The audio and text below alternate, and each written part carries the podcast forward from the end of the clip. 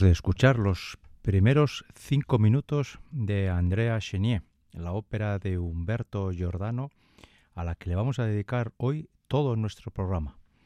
Ya saben los oyentes más habituales de Ópera On que aproximadamente una vez al mes recuperamos o recogemos una ópera y le dedicamos todo nuestro programa para contar el argumento de la misma y escuchar distintos fragmentos musicales. Y siempre comenzamos con las primeras notas de la obra y siempre terminamos con las últimas. Eh, para los que no conozcan la obra, Andrea Chenier, que está ambientada en la Revolución Francesa, diremos que acabamos de escuchar en la voz del barítono Giorgio Zancanaro a Carlo Gerard, un mayordomo de una casa noble que acaba de ayudar a su padre a ponerse de pie porque él ha dicho son 60 años, son 60 años sirviendo a esta familia y aún te están explotando, le dice el hijo al padre. Y también comenta que de padres eh, sirvientes, hijos sirvientes. Y es que estamos en una Francia en la que en la que la sociedad estaba dividida en dos de una forma radical, de una forma muy abrupta. Los privilegiados hacían de su capa un sayo, vivían con muchos privilegios y con, con, digamos con unas grandes facilidades económicas y la inmensa mayoría de Francia vivía sin privilegios, pasando grandes penurias, hambre y bueno, pues eh, una época en la que por ejemplo la esperanza de vida media en Francia apenas superaba los 35 años de edad. La Revolución Francesa está a punto de comenzar y ya en el ambiente de las clases nobles se nota un cierto nerviosismo porque las calles ya están en ebullición. Y Carlo Gerard, que es el sirviente de esta familia, la familia de Coigny, es uno de los que participan o van a participar en la Revolución Francesa y va a acabar siendo uno de los líderes de la misma. Eh, los sirvientes están preparando una fiesta que se va a celebrar en casa de la condesa de Coigny y el conde ya ha fallecido, la condesa va a estar presente y su hija Madalena.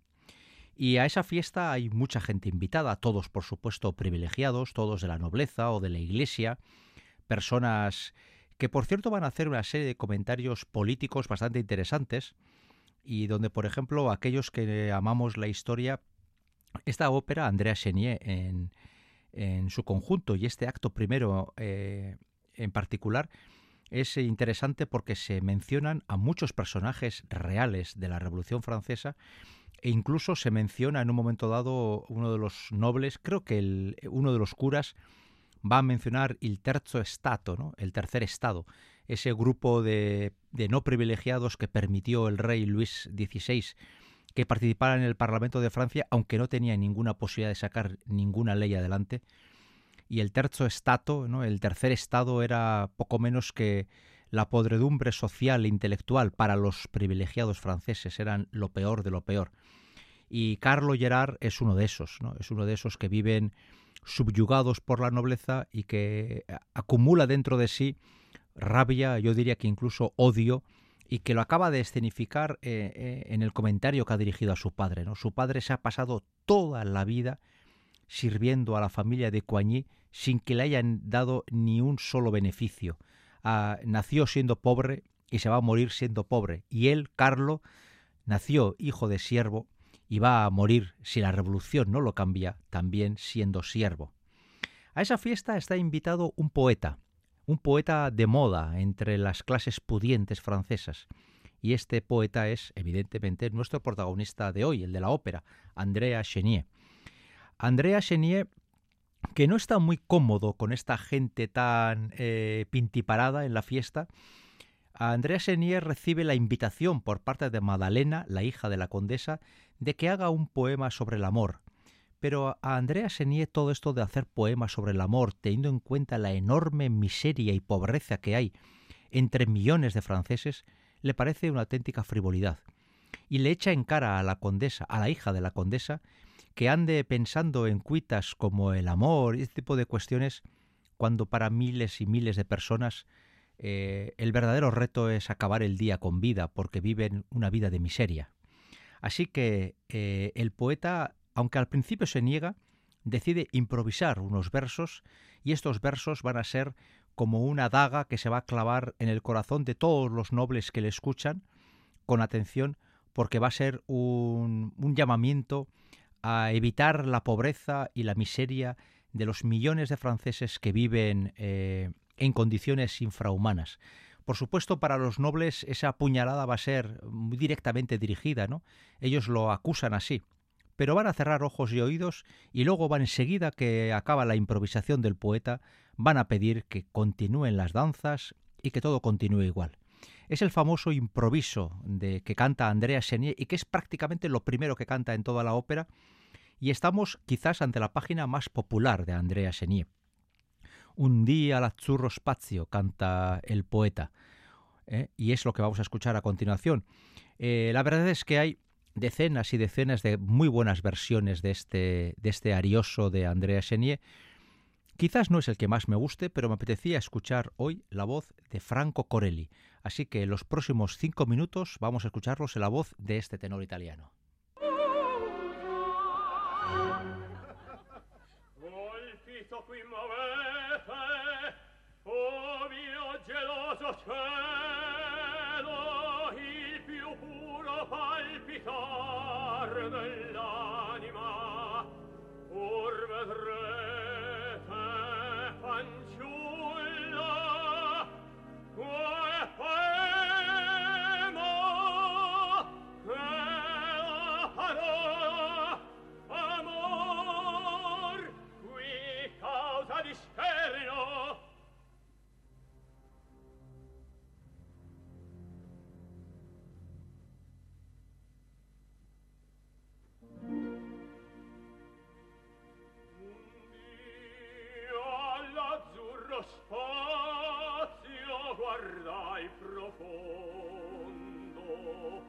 miei frati colmi di viole pioveva allora il sole e folgorava d'oro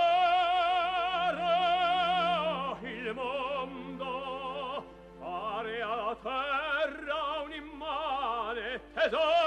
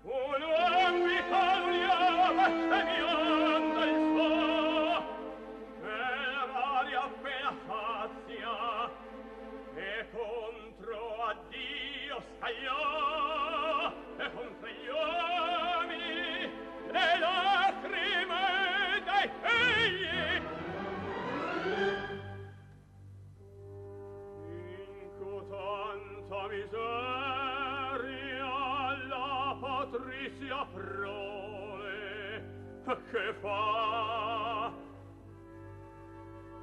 Sull'occhio vostro esprime umanamente qui un guardo di pietà. Un Dio guardare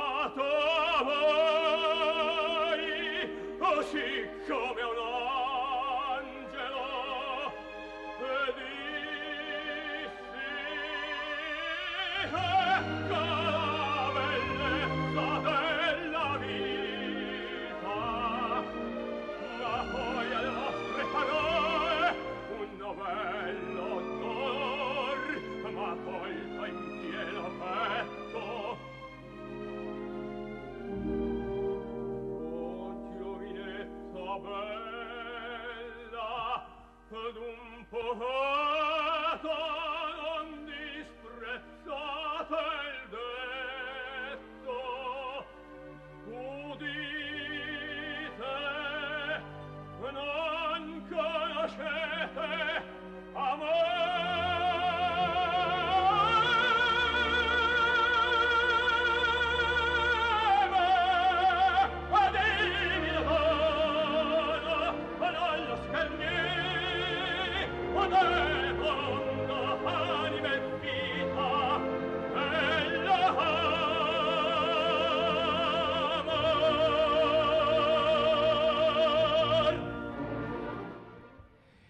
Este canto casi provocativo de Andrea Chenier en medio de la fiesta de los nobles va a provocar la indignación de todos ellos, excepto de Madalena de Coigny, que le va a pedir perdón por haber frivolizado sobre un tema tan importante. Entre ellos surge una cierta corriente de simpatía. La fiesta continúa sin novedad alguna. Los nobles eh, desprecian la actitud de Andrea Chenier cuando de repente en, la sala principal donde se está haciendo la fiesta, en el palacio de la condesa de Coigny, entran un grupo de sirvientes liderados por Carlo Gerard que anuncian que la revolución ya está en marcha y que ha llegado el momento del cambio. La nobleza se queda preocupada. Hay, hay incluso una frase que dice la condesa, ¿no? que dice, ¿cómo me hacen esto a mí eh, si yo doy limosna todos los domingos? ¿no? Eh, son incapaces de entender lo que está a punto de ocurrir en Francia, pero Carlo Gerard y los eh, sirvientes y los pobres que han entrado en el palacio continúan con su labor proselitista. Andrea Senier, indignado por la actitud de los nobles, se une a ellos. Acaba de comenzar la Revolución Francesa. Así termina el acto primero de Andrea Chenier, una ópera que tiene cuatro actos la verdad es que son cuatro actos bastante cortitos, eh, casi ninguno supera los 35-40 minutos, incluso el tercero es sustancialmente más corto, andará por los 20 o así. No es una ópera muy larga, pero está estructurada en cuatro actos. El siguiente corte musical está, hace referencia al acto tercero, con lo cual del segundo voy a resumirlo eh, rápidamente. Ya estamos en pleno periodo revolucionario. Carlo Gerard, el que antes era el sirviente de la casa de la condesa, es ahora un dirigente revolucionario.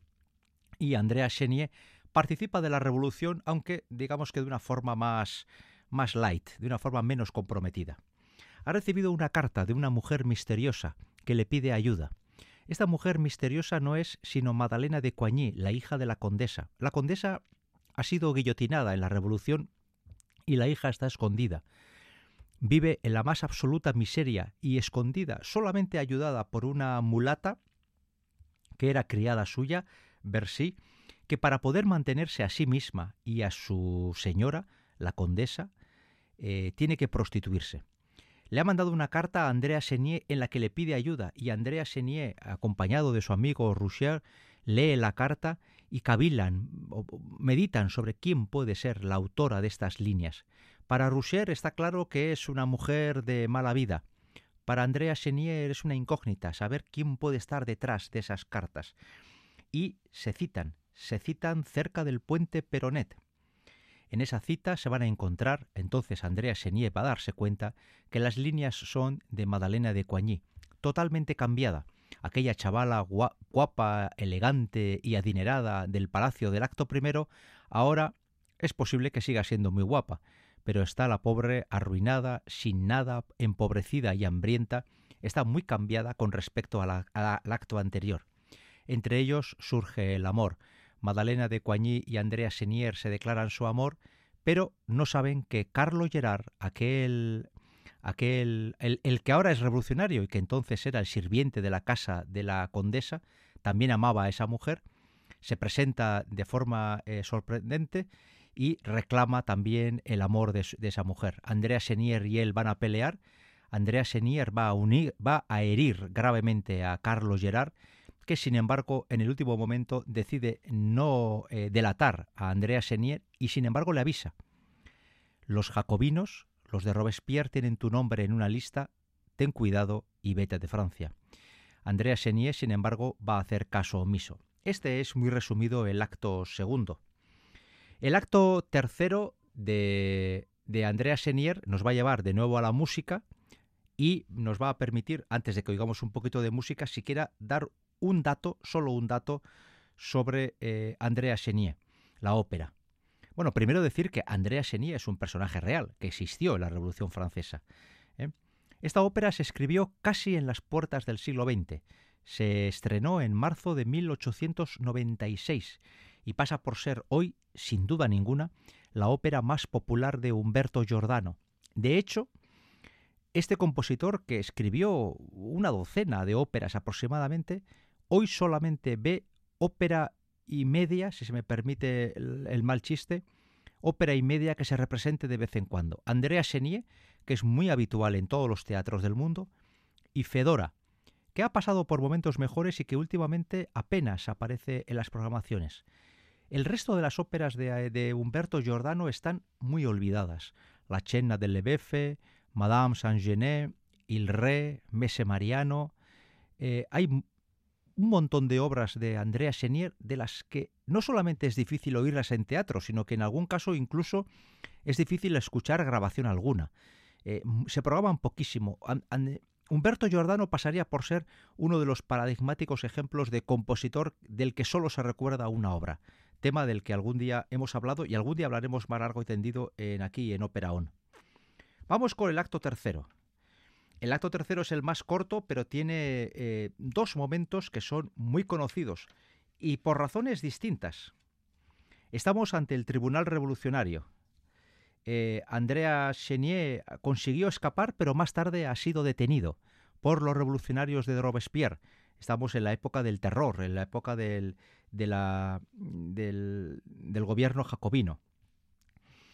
Eh, el espía llamado El Increíble ha anunciado el arresto de Chenier y eh, Carlos Gerard tiene, que ya se ha recuperado de las heridas, tiene la oportunidad de eliminar a su rival en la pelea por el amor de, de la condesa de Coigny. Pero en el fondo Carlos Gerard es una persona con principios y él sabe que la acusación que existe contra Andrea Chenier no tiene ningún fundamento. Dicen que es enemigo de la patria, pero él sabe que eso no es cierto. Eh, Carlo Gerard también tiene problemas y contradicciones con la crueldad de la revolución. Es cuando entonces Carlo Gerard, que es barítono en la ópera, canta Nemico de la patria. Vamos a escuchar este fragmento musical en la voz de uno de los grandes Gerard de la historia de discográfica, Piero Capuccilli, y luego continuamos con este acto de Andrea Chenier.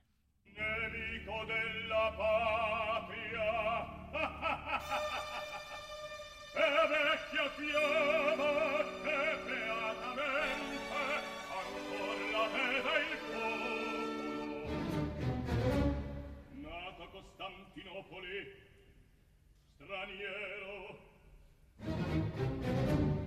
studia sensir soldato. Evitare che di morire un complice e poeta soffertitore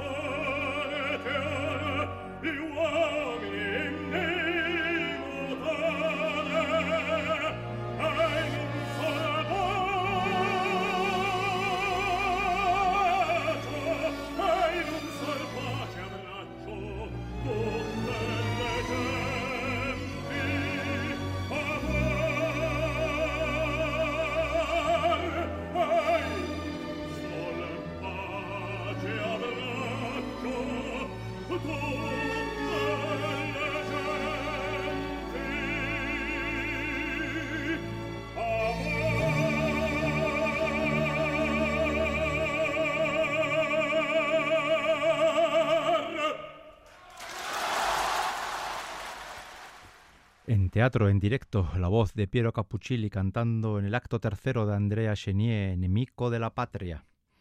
He comentado que Carlo Gerard es un hombre de principios y va a ayudar a Andrea Chenier, aunque la primera reacción que va a tener, justo al acabar este área, va a ser la de eh, firmar eh, la autorización para que Andrea Chenier sea juzgado.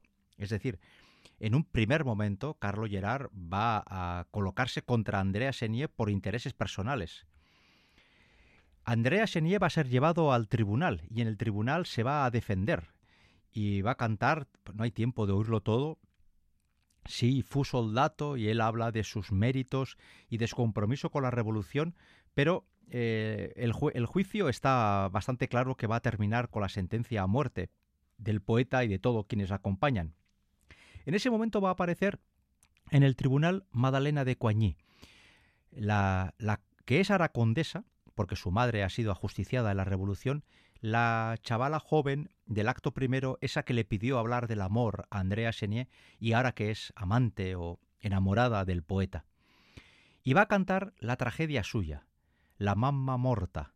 Y yo creo que, aunque no es una cuestión que a mí personalmente me haga mucha ilusión comentar, porque son cosas colaterales, yo creo que es inevitable decir, primero que vamos a escuchar a continuación La Mama Morta y vamos a hacerlo en la versión por la que mucha, mucha gente conoció este fragmento musical, que fue la versión de María Callas, cuando este fragmento, este aria de Andrea Chenier, se, eh, se insertó dentro de la película Filadelfia, una película que en su momento fue muy conocida porque narraba, entre otras cosas, la agonía de un personaje que interpretaba a Tom Hanks que era homosexual y que, afectado por el VIH, acababa falleciendo y justo cuando aceptaba la irreversibilidad de su, de su muerte, de que contra el VIH no había nada que hacer, en la película se oía este fragmento cantado por María Calas, La Mamma Morta, que también tiene mucho que ver con el tema de la muerte y con la aceptación de la muerte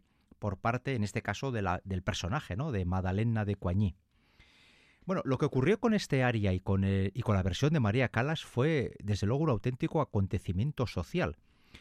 Yo por entonces, estamos hablando de hace más de 10 años, yo era muy aficionado a la ópera, pero menos que ahora, porque lo mío va a peor, o sea, esto, esto con los años va a peor. Y yo recuerdo eh, haber vivido situaciones eh, hasta cierto punto graciosas o kafkianas, ¿no? Donde había gente que yo me acuerdo que me, gente que me preguntaba, oye, yo quiero comprarme eh, eh, la ópera La Mama Morta, eh, pensando que la ópera era los tres minutos o cuatro que dura, bueno, casi cinco que dura el aria, ¿no? Y yo recuerdo la de veces que tuve que explicar que esa es una pequeñísima parte de una ópera que dura dos horas, que es Andrea Chenier. Pues era igual. La gente quería solo el disco de María Calas donde se cantaba La Mama Morta. Y recuerdo que en aquella época los discos de María Callas se dispararon de repente a cantidades exponenciales solo porque a través de esta película, de una película de Hollywood, se puso muy de moda eh, este fragmento musical y la gente eh, quería comprar eh, recopilatorios de María Callas para poder escuchar La Mama Morta. Un servidor fue testigo en una tienda de música de Vitoria de cómo alguien se compraba un doble CD con arias de María Calas, que vendría a durar como unas dos horas y cuarto de música para escuchar solo los cuatro o cinco minutos de este aria. A mí me, dejaba sorprendido. Por un lado me gustaba ¿no? que la gente tuviera esa ansia por consumir, aunque fuera en pequeñas dosis, un poco de ópera, ¿no? pero al mismo tiempo eh, era, me llamaba la atención la, absoluta ignorancia que había sobre el contexto del fragmento, ¿no? Es decir, al final parecía que la Mama Morta era como una canción de un grupo de pop o de rock, cuando la Mama Morta solo se puede entender en su verdadera dimensión si escuchamos lo que viene antes, el área en sí y lo que viene después. De lo contrario, eh, es muy difícil llegar a entender el verdadero alcance de la Mama Morta. Algo parecido pasó con otra película que no alcanzó tanto éxito ni mucho menos, que fue Cita con Venus, donde se narraban las historias de los cantantes de una ópera, Tannhäuser de Wagner, y yo recuerdo que estando en una tienda de discos, cuando en Vitoria había tiendas de discos, que ya no queda ninguna prácticamente, eh, alguien eh, entró, eh, estando yo dentro de la tienda, alguien entró a comprar un y, pidió precisamente, pidió el Tannhäuser. Y se quería llevar un disco, pues yo me acuerdo que pues entonces ella era igual en pesetas. Y cuando le dijeron que era una caja de, de tres o cuatro LPs, o tres o cuatro, tres CDs, y le dijeron el precio, se quedó asustado porque pensaba que Tannhäuser era pues, pues como cualquier disco de estos pop o rock, ¿no? que dura unos 40, 45 minutos. Esa persona lejos estaba de imaginar que ese Tannhäuser que él añoraba dura así como unas tres horas y cuarto de música. ¿no? Al final se fue sin la música y supongo que buscaría la, la banda sonora de Cita con Venus y se quedaría más tranquilo. Bien, volvamos a la Mama Morta. Este fragmento alcanzó una fama que colocó a esta música prácticamente al nivel de los discos de más éxito del pop o del rock durante unos meses. Es el poder del cine y el poder de la sugestión de muchas personas que de repente creyeron descubrir como maná inmenso un fragmento operístico que bueno, pues que es que para nosotros era conocido desde hacía mucho tiempo. Es inevitable, pues, en un repaso de Andrea Chenier acordarse de La Mamma Morta y de María Calas, lo escuchamos y luego seguimos narrando la historia de este poeta.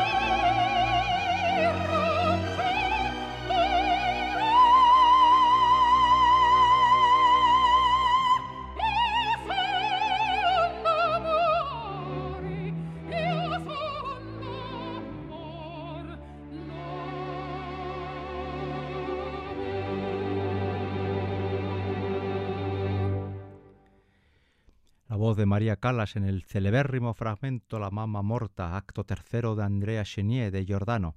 Estamos dedicándole todo nuestro 231 programas a esta ópera de Giordano.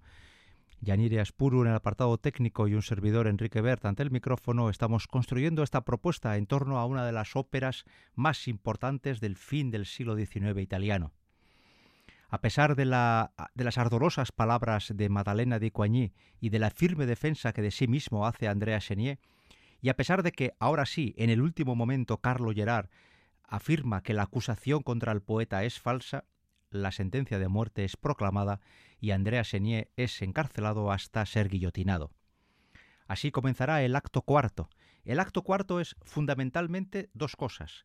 Andrea Chenier en la cárcel cantando un poema y luego la escena final, el dúo de amor entre Andrea y eh, Madalena. Él está en la cárcel, es poeta, está escribiendo unos versos que quizás nadie llegue a leer porque va a perder su vida en pocos momentos. Y así, acompañado de su fiel amigo Roucher, escribe un poema sobre un bello día de mayo. Esto es lo que canta, lo que escribe Andrea Chenier. Y esto es lo que vamos a oír a continuación en la voz de Pavarotti.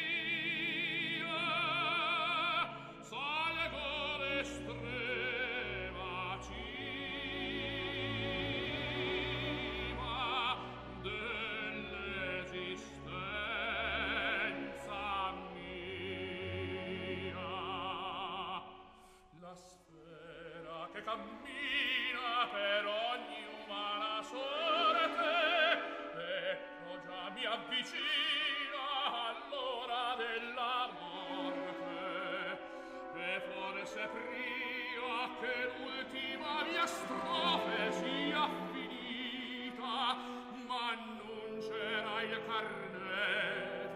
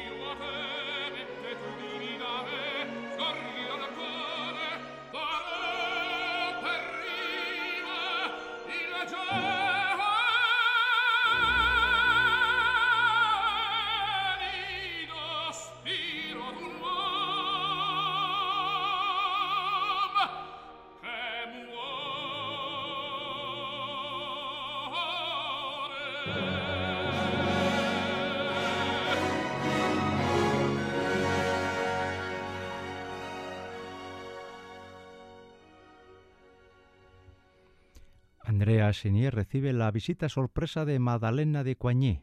Ha sobornado a unos guardias y ha conseguido entrar en prisión. Una vez dentro, entre ellos eh, dejan o dan rienda suelta al amor que sienten. Gerard ya se ha resignado a, ser el que se queda fuera de la pareja.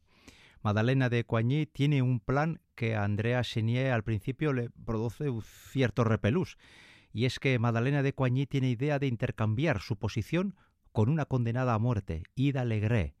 Su idea es hacerse pasar por esa mujer y a esta mujer entregarle el salvoconducto que ella tiene para poder mantenerse con vida.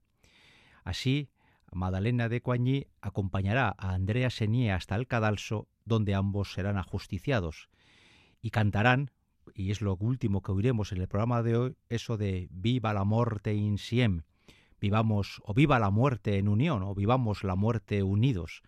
Un mensaje pues realmente bastante truculento, pero que tiene que ver con una ópera que narra uno de los momentos históricos del ser humano, por lo menos a nivel político y social, más importantes de los últimos siglos, la Revolución Francesa de 1789. Eh, creo sinceramente que hay dos grandes óperas situadas en este contexto de la Revolución Francesa. Una es esta, Andrea Chenier, y la otra es Diálogo de Carmelitas de Frances Poulenc, que se escribió unos 50, 60 años después.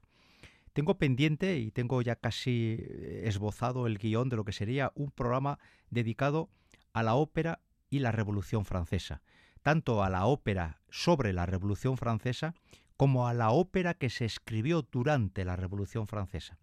Pero eso será eh, a posteriori. Hoy hemos dedicado el programa completo a la ópera más popular de, Humberto Giordano. Es una lástima que eh, el resto de las obras de Giordano sean tan rara avis. Yo no sé si tiene importancia o no, pero quiero comentar que esta fue la segunda ópera que oí yo en mi vida en directo, Andrea Chenier, y al principio sentí una auténtica fascinación por la misma, estos dúos ardorosos, estas notas agudos tan impactantes como ahora veremos en el dúo final. Eh, con el tiempo, con el paso de los años, mi afección por Andrea Chenier ha ido disminuyendo paulatinamente hasta el punto de que hoy es una de las óperas que menos me interesan pero no soy sordo. Eh, soy muy consciente de que para muchas personas Andrea Senie es uno de los títulos eh, más importantes de la ópera italiana y sobre todo de esa ópera italiana que se refugia a finales del XIX y principios del XX. Y es que Humberto Giordano eh, en su vida, en su, en su testimonio vital, ocupa esos últimos, las últimas décadas del XIX, primeras del XX. Él vivió ese momento en el que, mientras venía la modernidad y la vanguardia quizás a quedarse, Humberto Giordano todavía escribía según la tradición lírica italiana que venía de, de Rossini, de Donizetti, luego de Verdi y eh, convivió con Puccini. Eh, Humberto Giordano o esta Andrea Chenier son prácticamente contemporáneas de La Bohème o de Tosca, por ejemplo. Pero la diferencia es que Puccini era un gran chantajista emocional y Humberto Giordano pues escribió esta obra que hoy es, muy conocida y el resto de su corpus operístico está arrinconado en un cajón. Muy de vez en cuando alguien se acuerda de otros títulos y bueno, un servidor ha hecho un esfuerzo por conocer algunos de ellos. La verdad es que, bueno, para mí tiene un interés relativo, pero nadie puede negar que Andrea Senie sigue siendo hoy uno de los pilares del repertorio italiano finesecular del XIX. Terminamos con este dúo, ese dúo cuando eh, Madalena y, Andrea asumen la muerte juntos y caminan hacia el patíbulo. Una eh, escena de un gran heroísmo, de, un, de mucha exaltación, tanto patriótica como amorosa. Vamos a escuchar una versión en directo, grabada en el año 1962 en el Teatro Comunale de Florencia. Eh, Madalena de Coigny es Onelia Fineschi, de la que no tengo grandes noticias. Eso sí, Andrea Chenier es Giuseppe Di Stefano, que con sus virtudes y sus defectos, que aquí también se notarán tanto unas como otros, sigue siendo para muchos un Andrea Chenier de referencia. En este programa hemos pretendido dar a conocer un poquito más, o dar a... sí, a conocer a quien lo supiera disfrutar con la música y a quien no conociera esta ópera, pues eh, explicarle siquiera someramente de qué va una de las grandes obras acerca de la Revolución Francesa. En la confianza de haberles hecho conocer y disfrutar un poquito con 55 minutos de ópera, hasta la semana que viene.